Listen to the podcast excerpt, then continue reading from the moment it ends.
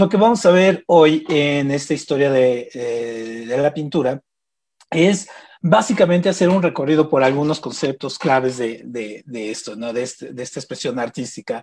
No es en términos exhaustivos, no es, en este caso, no soy historiador del arte, por lo tanto, eh, las referencias aquí que vamos tomando, bueno, son de dominio público y algunas son algunas teorías, algunas son eh, de historiadores del arte, sí, bien tomada y todo ello, pero básicamente es un asunto de divulgación, de disfrutar, de despertar el interés sobre todo por esta expresión artística que a veces nos cuestiona y a veces nos pone un poco, un poco nerviosos cuando vemos una pintura y no sabemos qué demonio nos está diciendo. Entonces, la idea de, de este, de este programa es básicamente hacer este pequeño repaso por eh, algunas pinturas clásicas, algunos conceptos básicos, para poder ir abriendo, eh, digamos, la discusión. Y así cuando vayamos a un museo, veamos alguna pintura y todo ese asunto, no nos sorprendamos viendo los anuncios, en este caso, y, o las cédulas y no entender absolutamente nada, porque el arte finalmente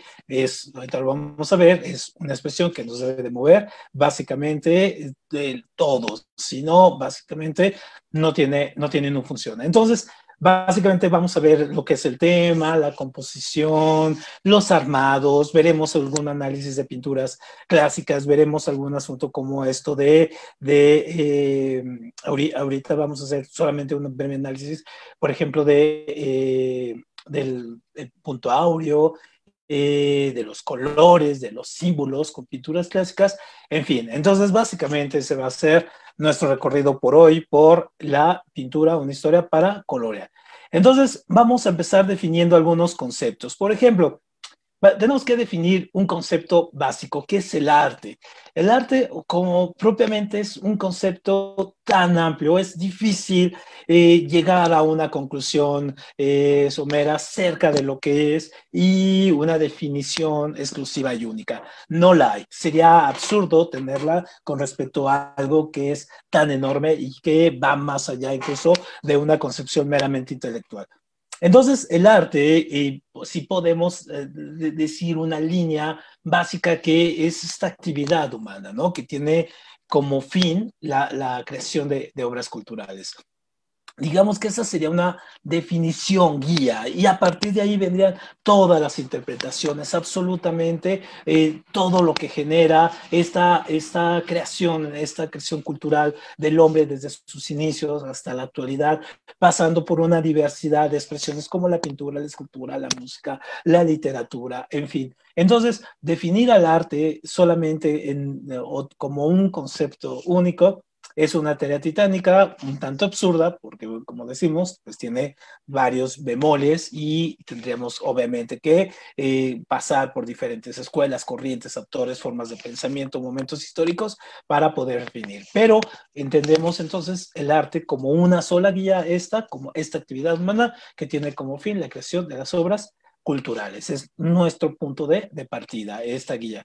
Y también cuando nosotros tenemos que, que ver eh, en la expresión artística como la pintura, también tendríamos que entender, por ejemplo, qué es la estética, ¿no? Porque todo momento histórico también, toda eh, conceptualización parte de eh, esta situación de cómo vemos el mundo en diferentes momentos. Entonces, las corrientes históricas y eh, van muy ligadas de, las expresiones artísticas. Entonces, cada una va expresando lo que le toca, lo que le toca vivir, sentir, expresar, las ideologías, las revoluciones, las revueltas, los pensamientos políticos, filosóficos, en fin. Entonces, cuando hablamos de estética, la estética es esta rama de la filosofía que estudia la esencia y la percepción de la belleza.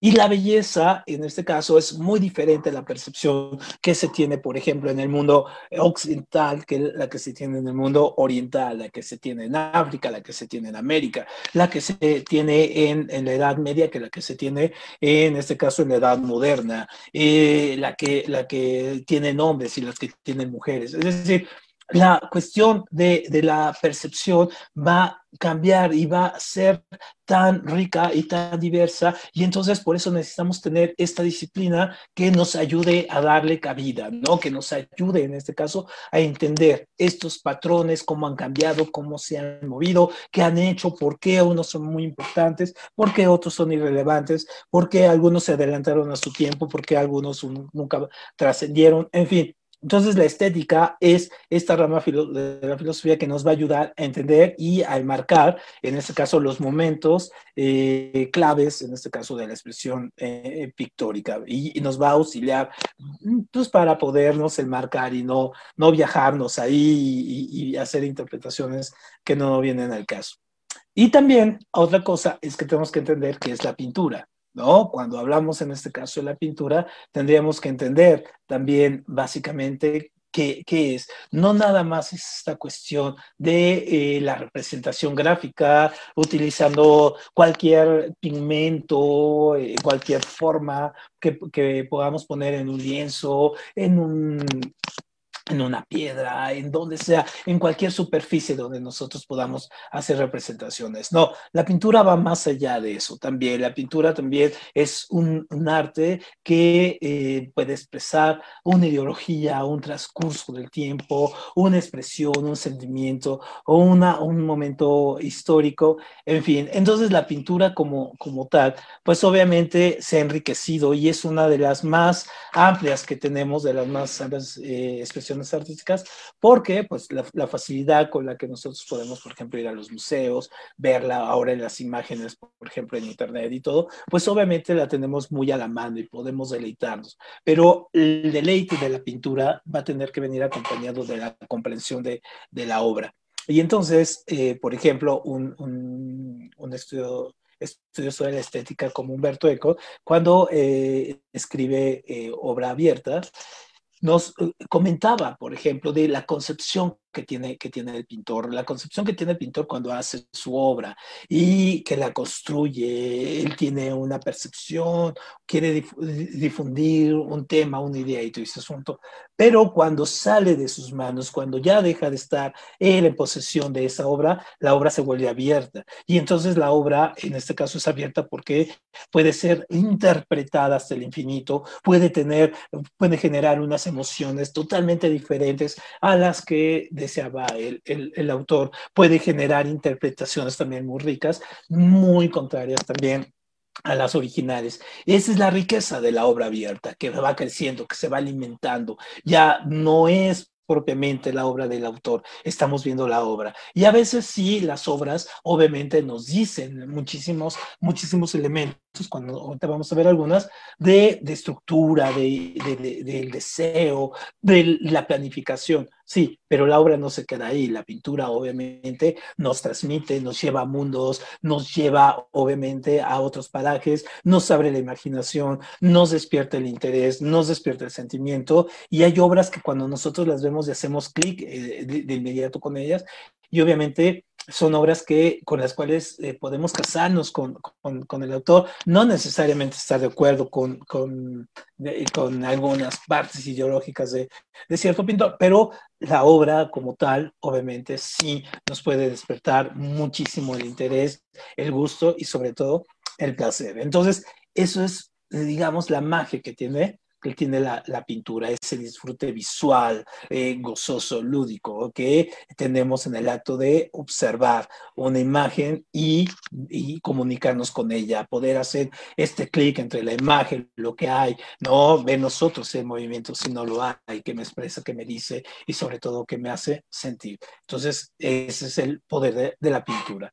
Y una, una cosa que siempre reiteramos, por ejemplo, en estos espacios, es la importancia, por ejemplo, que uh, tiene la mujer en la creación, en la, creación del arte. Entonces, nosotros en, cuando vimos historia de, las mujeres, habíamos hecho hincapié en este punto, en, el punto de que eh, la mujer como creadora, la mujer como creadora del lenguaje, en este caso, de, las costumbres, de algunas rutinas, pero sobre todo también del arte, ¿no? En la parte de la parte de la pintura, nosotros veíamos que las pinturas rupestres, hoy eh, tenemos algunas teorías planteadas, venían a representar como esta parte anímica, donde se pintaba el el mamón y todo, como una parte de, tener el ánima del de, animal para que la cacería fuera muchísimo mejor. Entonces, las mujeres que se quedaban, que había mujeres que acompañaban también a los hombres, claro, ¿no? Y hombres que también se quedaban en la caverna también, pero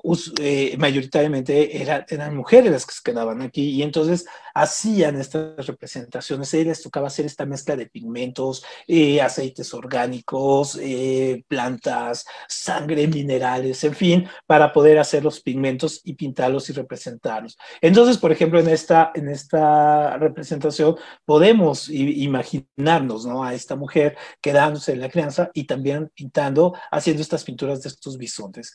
Y o, de estos animales por, por irse, irse, a cazar y que van a representar la alimentación, en este caso de, de la familia. Entonces, obviamente, el papel de la mujer en la creación y, en este caso el nacimiento de la pintura, pues obviamente es eh, un elemento a reconocerse y es un elemento que nunca hay que olvidar, sobre todo porque vamos a ver un fenómeno muy interesante y si nos da tiempo, si no lo vemos en la otra, en la otra sesión, vamos a ver cómo la mujer a través de la historia del arte tiende a desaparecer. ¿no? Tiende a desaparecer y va a ser hasta el siglo XX cuando la mujer como creadora eh, de pintura, de arte, de música, en fin, empiece a, a, resurgir en este caso en la palestra, pero durante siglos va a desaparecer, va a ser cosas anónimas que no van a ser reconocidas y que van a estar ahí, en este caso, eh, guardadas, ocultas y todo ese asunto.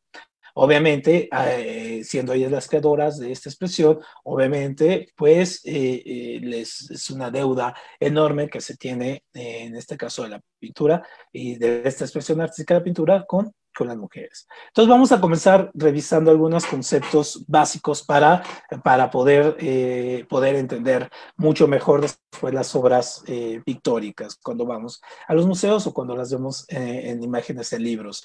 Entonces, por ejemplo, un elemento principal que tenemos que entender de la expresión artística es el tema. No se podemos comenzar una obra sin tener un tema. Entonces el tema es la guía por la cual nos va a llevar, es la idea principal, es el elemento que mueve al artista a crear, que, que primero tiene que tener esta, esta idea bien concebida, este concepto general y después particularizarlo. Entonces hacer este, este movimiento de lo general a lo particular, en este caso, para, para poderlo llevar. Entonces, va, el tema lo va a poder ir representando y los temas se repiten, ¿no? Hay, autores muy temáticos, por ejemplo, que ahorita vamos a ver algunos que, que, su tema es, es único, pero lo puede representar de diferentes maneras, es decir, le da diferentes interpretaciones. Uno de, de estos eh, pintores básicos es Edward Hopper. Entonces, por ejemplo, Edward Hopper es un pintor norteamericano que representa eh, increíblemente la, la, vida de, eh, norteamericana de, de mediados de, de, siglo, del siglo XX, donde hace unas representaciones básicamente con los juegos de la luz, con la composición, en este caso jugando mucho con la urbanidad, pero sobre todo el gran, el gran tema que toma Edward Hopper, siempre lo vamos a ver, es la soledad. Entonces la soledad para Hopper va a ser el tema que lo va a guiar durante toda su carrera, básicamente. Y entonces vamos a encontrar parajes, en este caso, siempre parajes desolados, personas solas. Vamos más adelante vamos a ver un cuadro de él muy representativo que los, que los halcones nocturnos, donde siempre vemos estos personajes tristes, solos, melancólicos. Y entonces, por ejemplo, aquí nosotros podemos ver, en este caso, cómo la composición incluso se quiebra, ¿no? Teniendo nosotros una imagen aquí quebrada, eh, en donde la persona está exactamente en el cuadro de, de, de, la pintura, donde la luz obviamente nos da un contrapeso de la entrada que, que viene por acá, ¿no? Entonces, obviamente la mirada de la mujer ¿no? Viendo hacia la soledad, que este es un paisaje neoyorquino, él pintaba muchos paisajes neoyorquinos. A él le debemos, por ejemplo, esta pintura de la casa, que, eh, de una casa que después fue tomada por Harvey, este, Hitchcock para eh, la película esta de Psicosis, ¿no? Esta casa de Norman Bates. Entonces, él la pinta, ¿no? Y es una casa que cuando la vemos parece muy solitaria. Entonces, obviamente, la estructura que, que utiliza en este caso Hopper aquí, pues obviamente acrecienta estos claroscuros, acrecienta la solidez, pero la solidez también del mismo tiempo de la soledad, ¿no? De esta persona solitaria que podemos imaginar está en un cuarto de hotel o en su casa, en fin, pero mirándose hacia esta urbanidad en la cual ella no está, en la cual ella prácticamente está fuera, ¿no? Otro cuadro en este caso, cuyo tema es complejo, y, es complejo sobre todo porque tuvo muchísimas interpretaciones.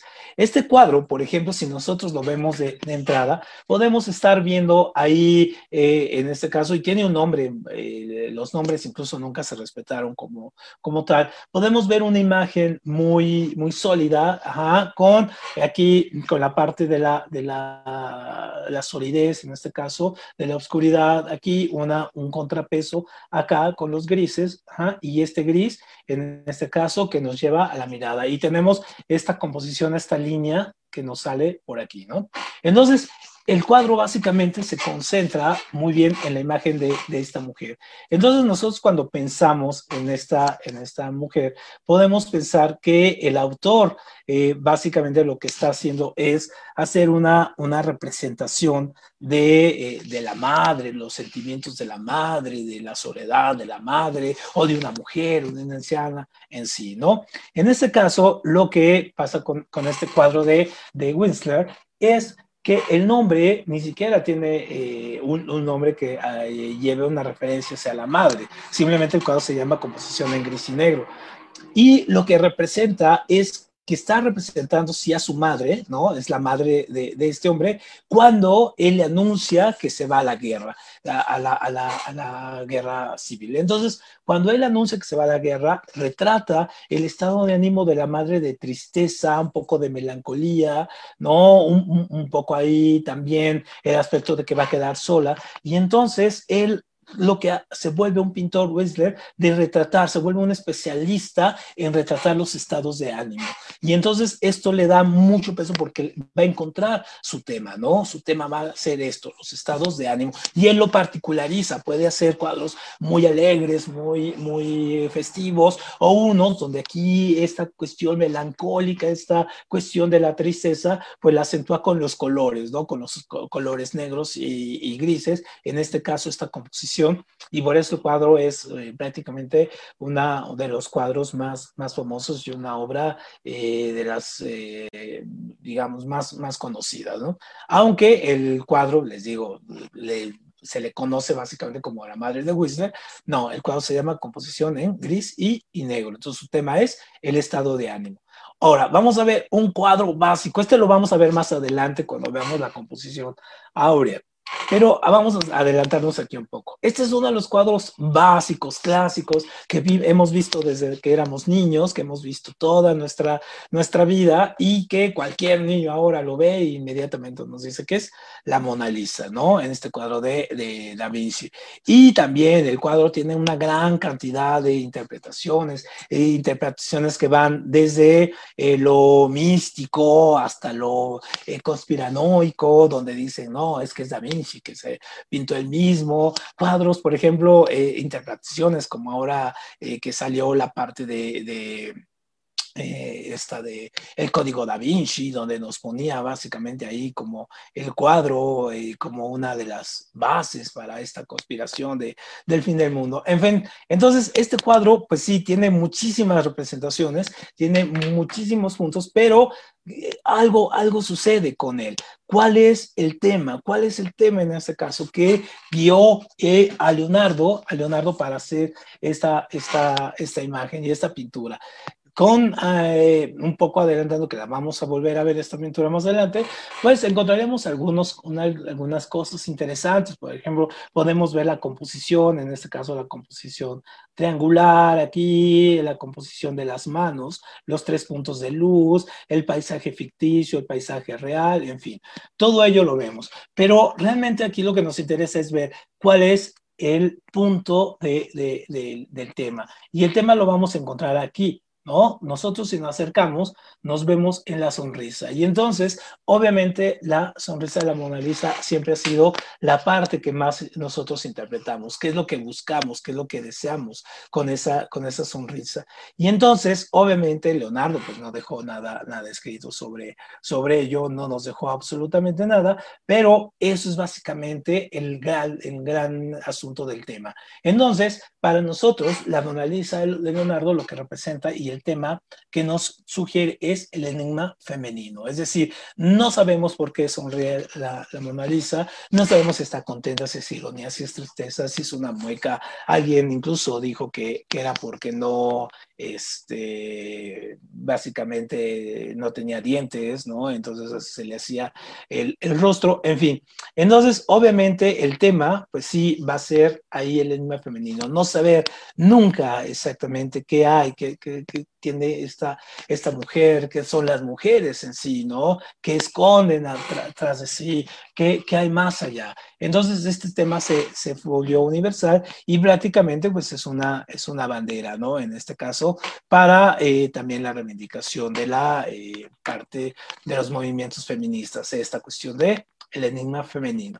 Ahora, otro otro también que eh, de joven, el joven, de este pintor, este, el pintor de Enrique VIII, el que tuvo seis esposas, y este pintor lo que hacía era que él iba a pintar antes de que Enrique VIII se casara con, con estas princesas, él las iba a retratar. Y entonces, como Enrique VIII pues, era un rey bastante cotizado en su época, pues obviamente tenía bastantes eh, pretendientes, no necesariamente por ellas, sino por los demás reinados que querían hacer pactos políticos a través de los matrimonios, pero obviamente Enrique VIII tenía que escoger ¿no? Quería escoger, saber cómo era, tener una idea básicamente de cómo era eh, la, la, mujer con la que deseaban casar. Entonces mandaba a Holden el joven a hacer los retratos, hacer los retratos de, de, las, de las mujeres con las cuales él pretendía casarse. Entonces aquí tenemos dos mujeres. En este caso tenemos a Anne de Clay, ¿no? Y a Ana de, de Dinamarca. Y entonces, ¿ustedes cuál pensarían que eh, elegiría un rey poderoso, egocéntrico, machín, eh, fuerte, absolutista, eh, que, no le, que no le pusieran ninguna traba, que su voz fuera la única, ¿a cuál escogería? Escogería, en este caso, a, a, la mujer de Dinamarca o a Anne Clay.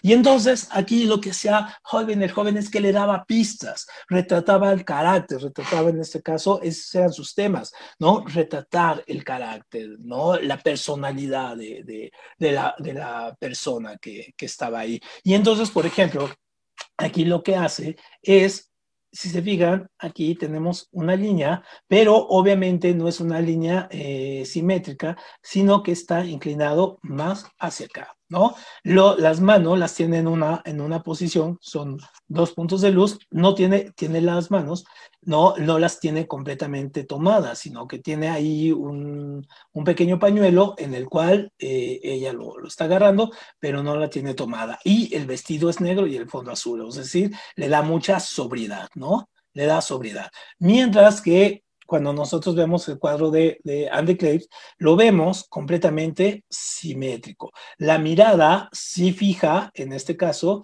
sí fija, pero no retadora. Las manos tomadas, es decir, no hay nada que se interprete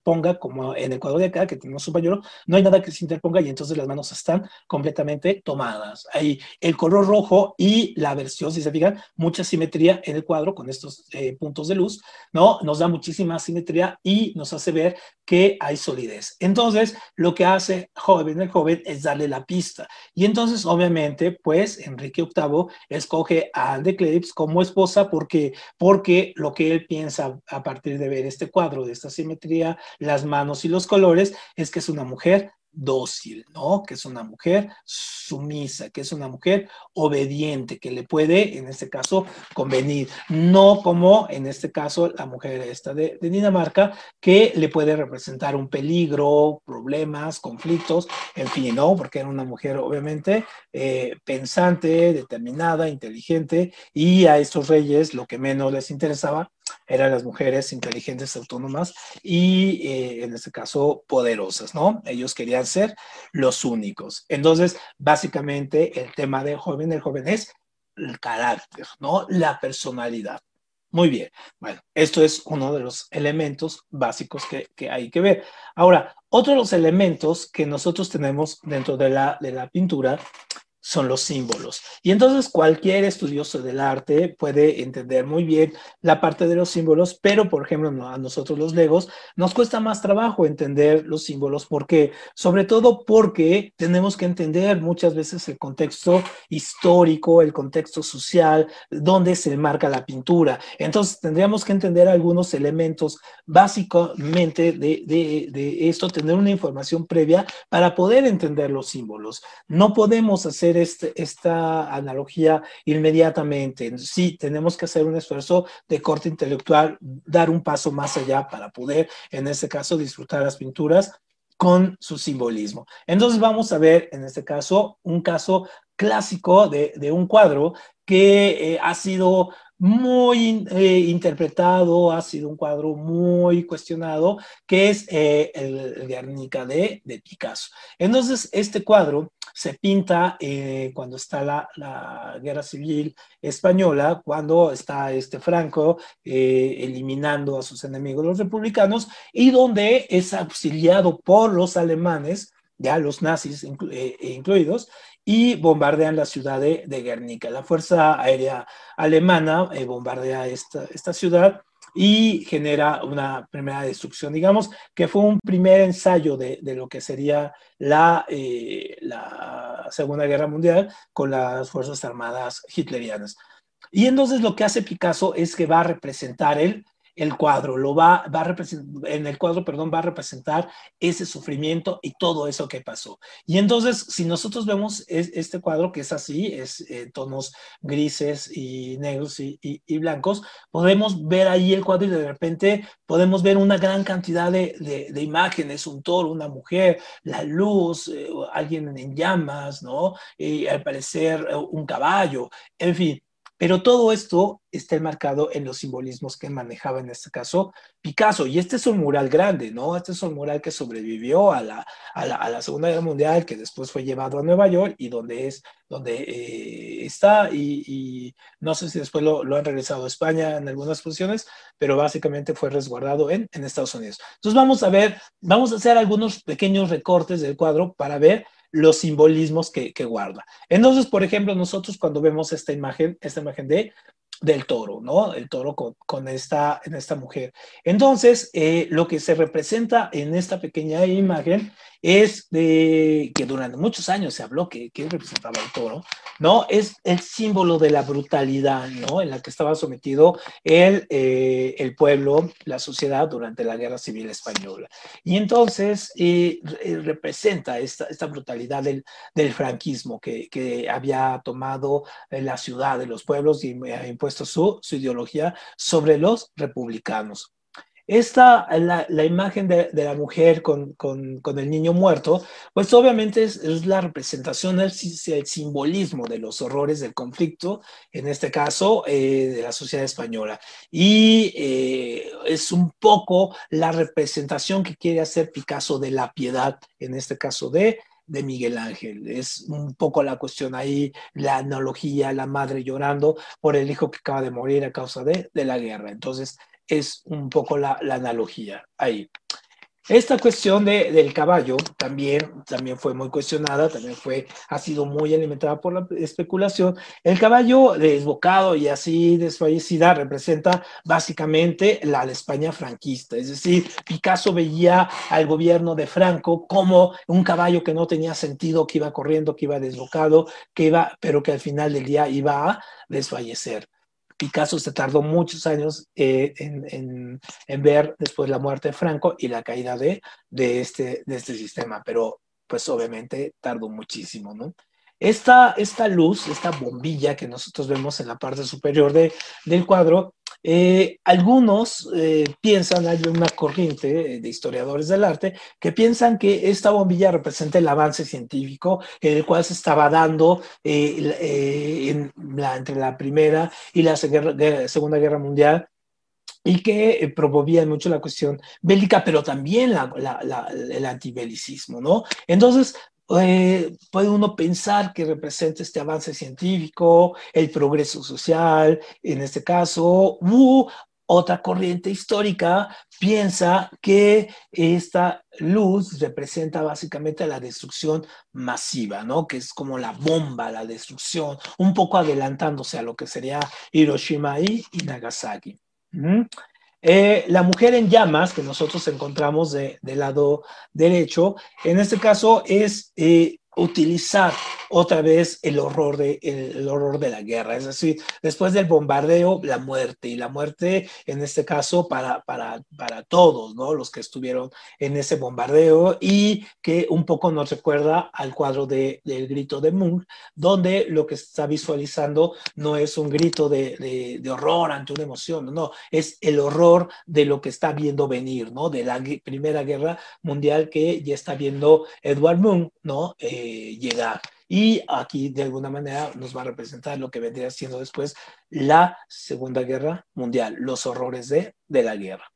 Otro cuadro que también está lleno de simbolismos, es un cuadro básico, es un cuadro bastante bonito, es el cuadro de Giovanni Arnolfini. En muchas casas lo, lo he visto este, este cuadro, por ejemplo, representado o representando un poco la parte de de, del matrimonio y la maternidad. Algunos incluso lo tienen como un cuadro religioso cuando no, no, lo, tiene, no lo es, ¿no? Entonces, este cuadro de Ardolfini es un cuadro hermosísimo por todos los símbolos que maneja, ¿no? Es un cuadro que eh, cuando nosotros hacemos la historia de las mujeres lo revisamos mucho porque representa también, ¿no? El, el estado de la mujer durante el Renacimiento, durante este principio de lo que nosotros llamaríamos la modernidad. Entonces, si nosotros nos fijamos muy bien, el cuadro tiene mucho simbolismo. Vamos a ir de, de uno por uno. Entonces, por ejemplo, si nosotros nos fijamos en esta parte de atrás, aquí en esta parte de atrás vemos un espejo. Y entonces nosotros podemos ver aquí, en este caso, podemos ver, ah, déjenme marcar aquí con el puntero, podemos ver aquí, en este caso el matrimonio, visto desde atrás, es un espejo. Aquí tiene los momentos bíblicos, en este caso la crucifixión, ¿no? la creación del hombre, ¿no? el bautizo de Cristo, en fin. Y en el espejo podemos ver, en este caso aquí al pintor, aquí está atrás, aquí los está pintando y aquí está el matrimonio representado, ¿no? Y algo muy importante, hay que recordar que en esa, en, hacia 1500, pues los cuadros no se firmaban. Entonces, obviamente, aquí tenemos la firma de él, del pintor, ¿no? De Jan, Jan van Eyck. Y entonces Jan van Eyck lo que hace es quedar y firmar su cuadro, pero también poner que él es básicamente el eh, testigo de la boda, ¿no? Él es testigo de este, de este matrimonio. Entonces, este cuadro es muy interesante cuando nosotros vemos aquí el detalle de el pintor y cuando vemos aquí, digamos, al matrimonio visto, visto desde atrás. Otro elemento que tiene, por ejemplo, es el elemento del perrito que está en la parte inferior y entonces nosotros podemos ver aquí al perrito, lo que representa el perrito básicamente es la, la fidelidad del matrimonio, es decir, de esto de eh, juntos hasta la muerte y la fidelidad, que no la lealtad ¿eh? que son cosas diferentes. Entonces, la fidelidad que debe de existir en el matrimonio representado en quién más, en el animal más eh, fiel que, que, nosotros tenemos, que son los perros. Y luego tenemos aquí en la parte, en la parte de arriba, tenemos también una vela, tenemos una vela encendida. Y obviamente hay que entender el contexto de eh, cristiano, donde las velas representan el ojo de Dios, ¿no? El ojo de Dios que está observando, ¿no? Que nos está mirando. En este caso, aquí el pintor eh, tiene cuidado de poner una vela, en este caso, para no poner y no perderle el interés. Y obviamente nosotros podamos ver aquí a, al único Dios, que en este caso para él era el, Cristo, ¿no?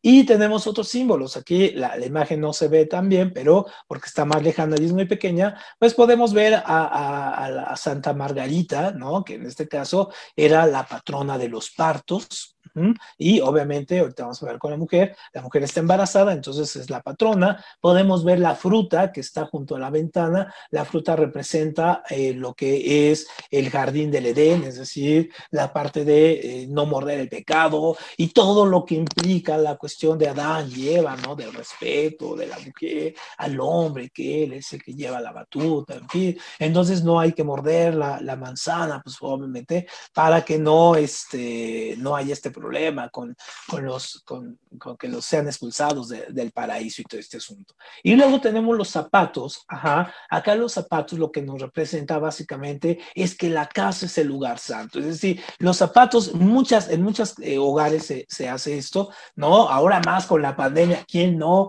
ha entrado a algún lugar y se tiene que quitar los zapatos, o, eh, este, ponerlos en estos tapetitos, ¿no? Con cloro para eh, poderse quitar. Entonces, eh, por ejemplo, en Japón es una tradición básica, ¿no? Los zapatos, básicamente lo que es, son, es representación, el cuidado, el respeto que se tiene en la casa, de no traer la contaminación, no traer la suciedad, no traer los problemas afuera, eh, de afuera, por años, traerlos a la casa. Entonces, obviamente, los zapatos con esta cuestión de el lugar santo. Entonces, este cuadro es muy representativo, sobre todo para la gente que haya estado casada, ¿no? O que, o que esté casada.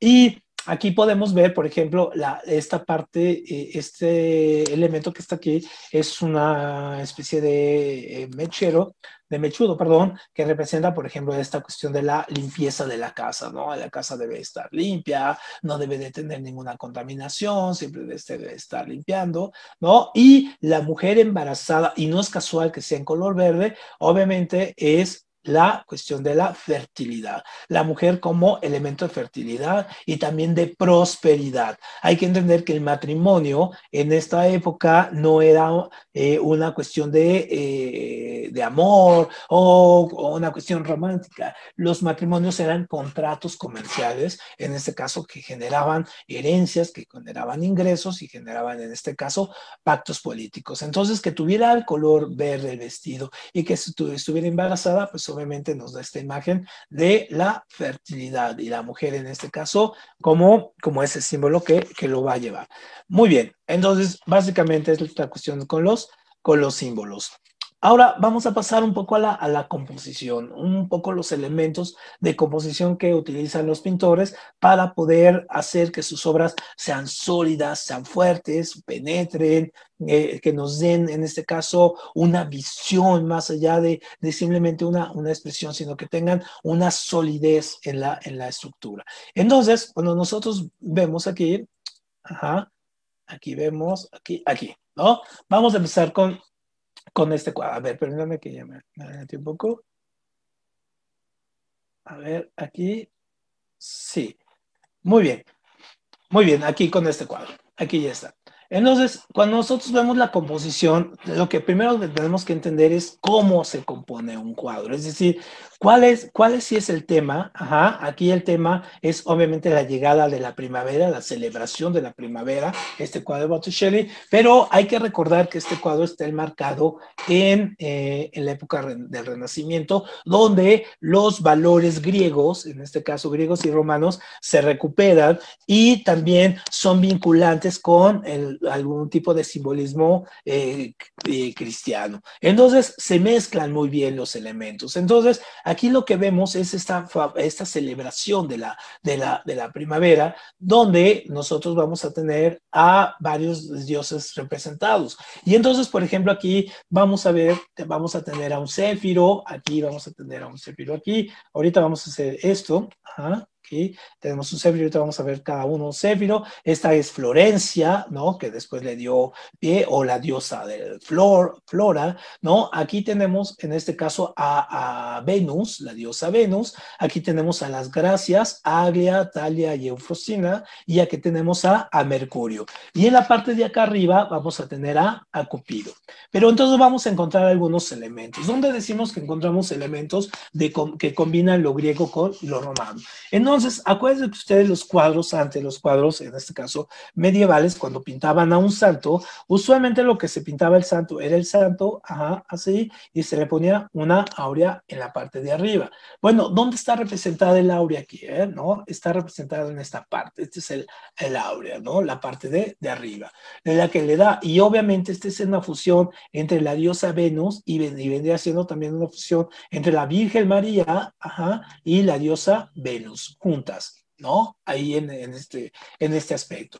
Pero el cuadro no se queda ahí. La composición de este cuadro está llena de movimiento. ¿Por qué? Porque el cuadro es dinámico. Entonces está representando una escena de mucho, de mucho dinamismo. Entonces lo que el, pintor hizo aquí fue tener una línea, una línea que nos ayudara a entender el cuadro. Entonces, por ejemplo, aquí la línea comienza con esta parte, ¿no? Donde vamos, vamos siguiendo aquí el lápiz, donde entra, baja por el céfiro, ¿no? Entra aquí al brazo de la mujer, toma aquí a Florencia, baja aquí a Florencia, sube, sube y obviamente va a subir en, aquí, va a bajar a la mano, baja aquí con la mano, ¿no? Entra por aquí, de las gracias de Agliatalia y Eufrosina, sube, aquí, llega acá, baja por aquí, sube de nuevo, toma el brazo de Mercurio y sale. Entonces, obviamente la línea en la que está compuesta, pues obviamente es una línea bastante amplia que le da movimiento. El movimiento obviamente va de este, va de este lado para acá y entonces el cuadro nos genera, no es un cuadro estático, sino que le da muchísimo movimiento. Ahora, vamos a ver aquí, déjenme borrar aquí un poco estas cosas. Aquí veríamos aquí quién es quién de, estos personajes. Entonces, por ejemplo, aquí lo que podemos ver, ahí vemos a las tres gracias, Aria, Talia y Eufrosina, eh, que representan a su vez la belleza, la castidad y el placer. Vemos a la Venus, Venus Virgen María, vemos a Cupido en la parte de arriba, vemos a Mercurio, vemos a Cloris, también una ninfa, vemos a Flora y vemos a, a Céfiro. Todo, cada uno de, de ellos prácticamente traídos de de la estructura eh, greco-romana y que después este tipo de cuadros va a ser muy usado, digamos, como por Shakespeare en Sueño de una noche de, de, verano, un poco las imágenes de esa, de esa obra de Shakespeare nos remiten un poco también a, a este tipo de, de cuadros. Entonces ahí la composición, pues obviamente está increíblemente armada otro cuadro que es increíblemente famoso, ajá, y que lo vemos y vemos, y usualmente, esta es eh, una imagen de cómo, cómo hubiera quedado el cuadro, que lo vemos en todas partes, incluso no falta la casa de la tía donde, o de la abuelita donde encontremos este cuadro en, en, el comedor, siempre se ve con una connotación religiosa. Sin embargo, este cuadro no tiene, no tiene una connotación religiosa como tal. Hay que recordar que estos cuadros, eh, muchos de estos eran por encargo. Se les encargaba, por ejemplo, pagaban las abadías, los reyes, los príncipes, les pagaban, en este caso, que eran los mecenas, y les pagaban a los artistas. Entonces, aquí lo que hace David en la última cena es más que mostrar un aspecto religioso, es mostrar, en este caso, un momento dramático en la vida del personaje, en la vida de Cristo, ¿no? ¿Cuál es ese momento dramático? Pues obviamente es la traición de, de Judas. En este momento del cuadro se genera esta tensión porque, porque anuncia que alguien lo va a traicionar. Y entonces podemos ver aquí, en este caso, a Judas, Aquí lo podemos ver, ¿no? Con, con el dinero agarrando.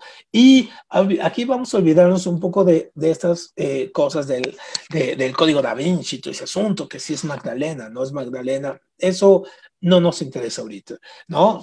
Esa es una opción de interpretación individual. Aquí lo que vemos es que el cuadro, ¿cómo está compuesto? Aquí vemos, por ejemplo, que está compuesto en grupo de tres, ajá, siempre en grupo de tres, está muy estructurado. Y eh, el, Cristo como, eh, la cosa de Cristo como centro. ¿Y dónde tenemos aquí el aura? ¿Dónde se representa el aura? La representamos en esta parte de, de acá arriba, en este, en este arco. Digamos, ahí sería el áurea. Y siempre tenemos tres, si se fijan aquí, uno, dos, tres elementos, vendría representando él, el Espíritu Santo. Y entonces lo que hace en este caso Da Vinci es que es un cuadro que con una composición eh, triangular, donde vamos a ver eh, que todo se va a concentrar en la cabeza de Cristo y todas las líneas tornan a llegar a él y van a ser un punto de fuga. Es un cuadro completamente estructurado. Entonces lo vemos aquí y podemos ver las líneas, cómo llegan. Por ejemplo, esta línea llega aquí para acá, esta línea para acá, las líneas de aquí arriba, ¿no? Hacia dónde, hacia dónde apuntan. En este caso, las líneas, todos estos triángulos que tenemos aquí, Ajá, al mismo tiempo, pues nos están reafirmando la parte triangular de aquí, cada uno tiene un triángulo, cada uno con ellos, y vamos a ver cómo, cómo se convierte esto. Entonces, cuando nosotros lo vemos, ahí encontramos el cuadro con el punto de fuga. Algo, algo súper interesante es, podemos ver que todo, como esta línea, está siempre a la altura de, la cabeza de, de Cristo, es decir, esta línea, ¿no? la podemos ver aquí enmarcada y aquí podemos muy bien ver la perspectiva y ver cómo todas las líneas van a llegar a la cabeza, en este caso de, de, Cristo, y él se representa como el punto de fuga. Es decir, el cuadro tiene una perspectiva impresionante, bien armada, bien estructurada. Aquí lo podemos ver mucho mejor, ¿no? Cómo se llega hasta el fondo y entonces el cuadro le da profundidad. No, no nos perdemos, eh, eh, no perdemos la vista no le perdemos en, el caso, en este caso el interés y nosotros podemos tener un cuadro completamente bien armado, bien estructurado, bien pensado. Mm-hmm. O sea, hubo mucha planificación en este cuadro antes de que eh, Da Vinci lo fuera a pintar ahí en, en, esta capilla en Milán, que ahora, por ejemplo, solamente pueden entrar 10 o 15 personas cada media hora, porque el cuadro, pues sí lo reestructuraron, pero es, una, es un lugar pequeño y entonces, eh, digamos, no tienen muchísimos cuidados, sobre todo porque, porque Da Vinci aplicó una técnica diferente en este cuadro para, para pintarlo. Su competidor era Miguel Ángel, mucho más joven que él, y entonces estaban en competencia. Entonces él quiso inventar una, una técnica que pues obviamente le falló y después en otro cuadro que nunca complementó este, este Leonardo, eh, que era acerca de una batalla, ahí el, incluso la pintura se, se, cayó, ¿no? Se cayó incluso antes de que lo, lo terminara de, de, pintar. Muy bien, ya, ya abandonó Da Vinci la parte de hacer estos murales. Muy bien. Otro cuadro que podemos ver perfectamente la parte de, de la estructura, como, como los cuadros antes de ser pintados tienen que ser completamente estudiados, es este, es este de la crucifixión de los santos de Perugui, Perugino. Entonces, en este cuadro sí hay un elemento, en un momento eh, completamente religioso, ¿cuál es? En este caso, la crucifixión, la muerte de, de Cristo, y podemos ver aquí los elementos básicos. Los elementos básicos de composición es, eh, este es un tríptico, entonces obviamente todo va a girar en torno al triángulo. Y entonces, ¿cuántos triángulos podríamos eh, buscar aquí, no? Entonces, si nos damos cuenta, el primero que nosotros vemos, el evidente, pues es, es la cruz, ¿no? Pero también podemos hacer aquí, ¿no? Tomando a estos personajes, podemos tomar estos aquí. ¿Y qué es lo que hacemos aquí? Pues prácticamente es la estrella de, David. Si nosotros tomamos como referencia la parte de hasta arriba, y tomando aquí en cuenta, hacemos la, la estrella de, de, David. ¿Qué otras estructuras podemos hacer? Podemos tomarlo de aquí a acá, podemos tomar otro, otro triángulo, también podemos tomar otro tomando la base aquí de los personajes que, que están en los extremos. Podemos tomar otro por allá. Podemos tomar uno desde la base hasta la parte de, de arriba. Podríamos tomar otro aquí.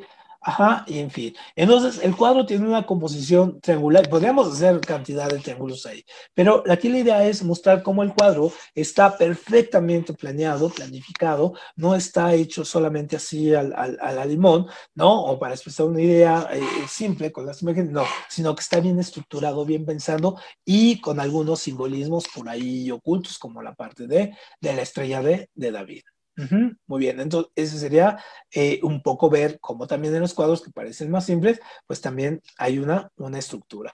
Otro de los cuadros que nosotros básicamente hemos visto y que también tiene una gran confusión es esta, la noche de, eh, la ronda de la noche de, de Rembrandt.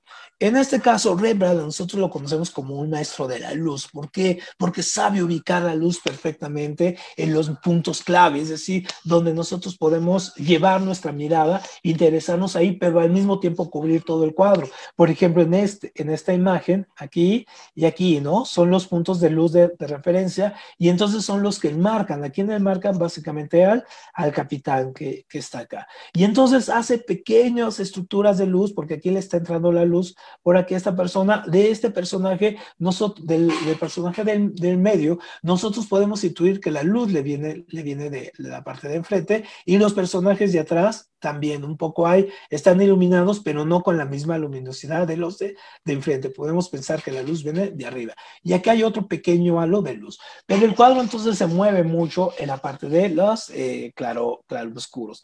Esa es la genialidad de Rembrandt, manejarnos y llevarnos a lo que él considera importante, qué es lo que hay que ver en este caso, y a partir de ahí regodearnos, a partir de ahí salir. Entonces, este cuadro tuvo muchos, muchos problemas en su momento, al mismo Rembrandt le costó algún tipo de persecución.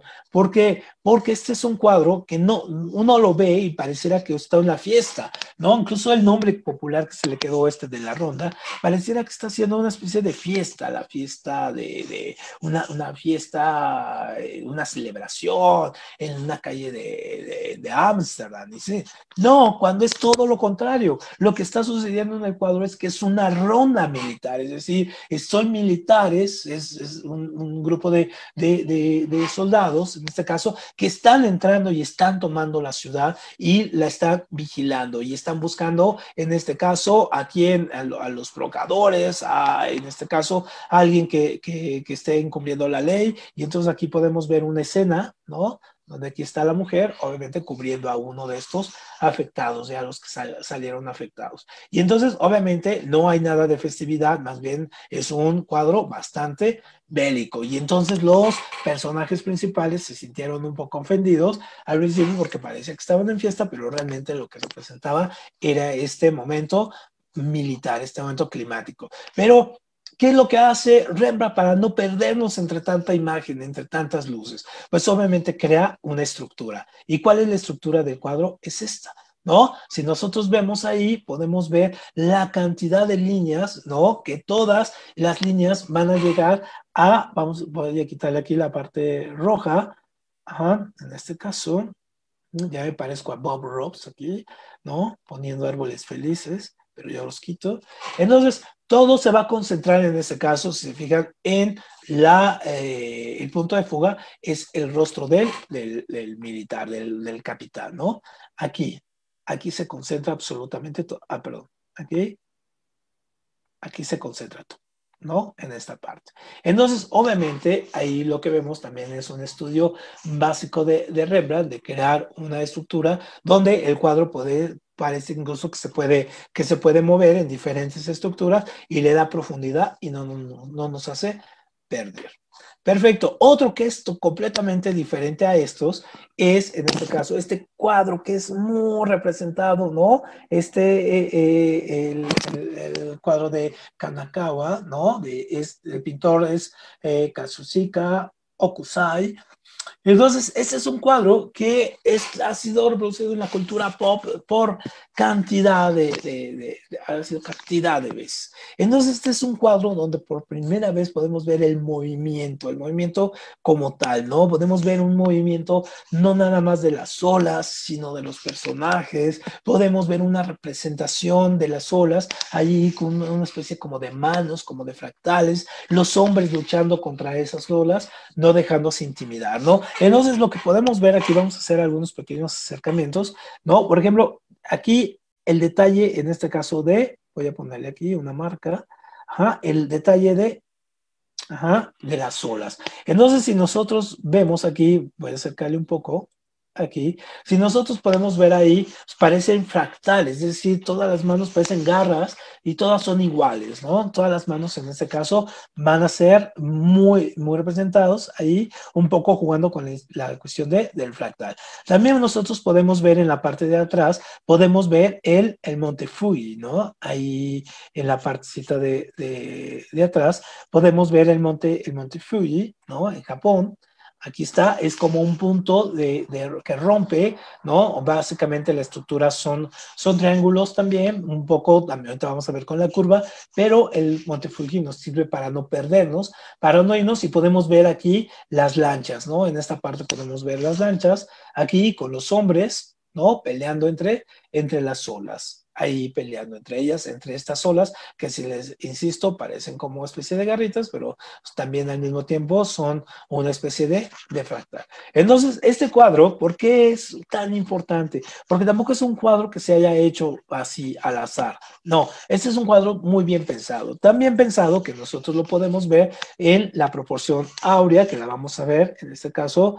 Eh, yo creo que sí nos va a dar tiempo para la próxima sesión, en la segunda parte, ¿no? Podemos ver eh, la, sección áurea aquí, cómo se va componiendo, cómo se va creando una estructura de crecimiento de un, 1.618, ¿no? A ver, déjenme poner aquí el, puntero, aquí, cómo va creciendo, ¿no? Este va creciendo 1.61, ¿no? Y va creciendo cada uno de, de ellos. Entonces podemos ver aquí la proporción áurea en básicamente en la composición.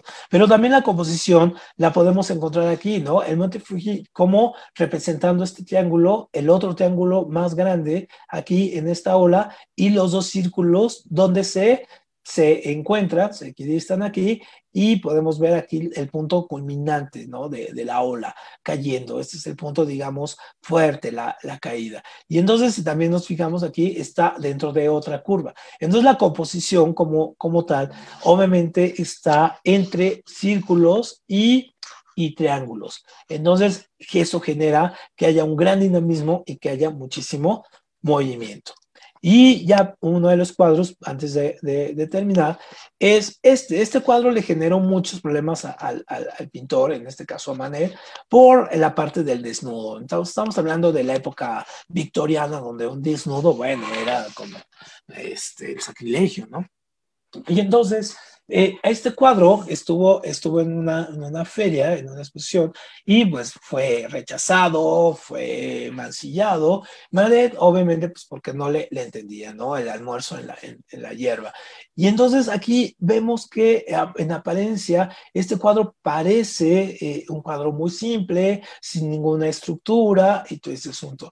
No, la estructura la vamos a encontrar porque el cuadro está muy bien representado en formas, en dinámicas de eh, triángulos, ¿no? Entonces vamos a ver que el cuadro concentra muy bien la luz, concentra muy bien a los personajes, los podemos ver, en este caso a ellos, todos, eh, aparentemente hay un movimiento hacia la derecha, pero no, los triángulos lo que nos hacen es que nos cargan y en el triángulo verde lo podemos ver, nos concentra la acción básicamente en este, en este otro, con un personaje aquí donde rompe el círculo y dirige la acción que es la que nos interesa, que es la mujer que está está desnuda, ¿no? Ahí.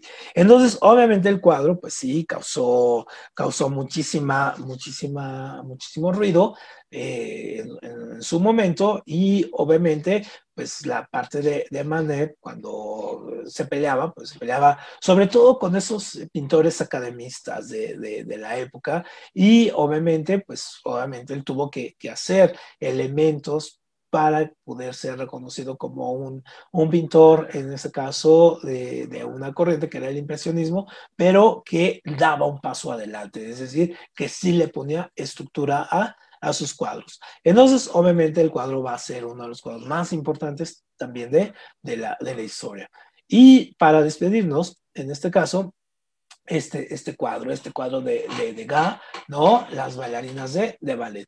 En este cuadro de, nosotros podemos ver aquí un, un, estudio de baile con el maestro, con las bailarinas, unas bailarinas aquí, ensayando un gran espejo acá y vemos la escena principal. Entonces aquí lo que vemos es la tensión que hay entre la bailarina en este caso principal, que está observando y que está observando al maestro, en este caso con su bastón para marcarle el paso. Entonces, ¿cómo resuelve esta tensión? Sobre todo el espacio, porque si no es un espacio, en este caso, eh, donde podamos ver la parte recta, o sea, que lo veamos de, de frente, sino que lo estamos viendo de costado. Entonces, en esta parte.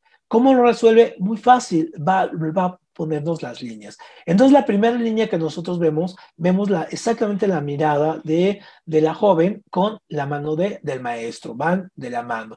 Y obviamente también va siguiendo la línea, si se fijan aquí, la línea de, de donde se van sosteniendo las, las chicas. Aquí, este, este barandal, ¿no? Que tenemos ahí, va siguiendo la línea. Y cómo el cuadro le da profundidad primero pone una línea y después pone una línea donde el cuadro se divide perfectamente en tres partes y entonces obviamente toda la tensión va a generarse entre este momento y este momento. Y este vacío es el momento donde, donde lo resuelve, donde hace que no se nos vaya la vista con un pequeño detalle le pone la silla, ¿no? Entonces la silla hace que no quede vacío el espacio y le da solidez al cuadro.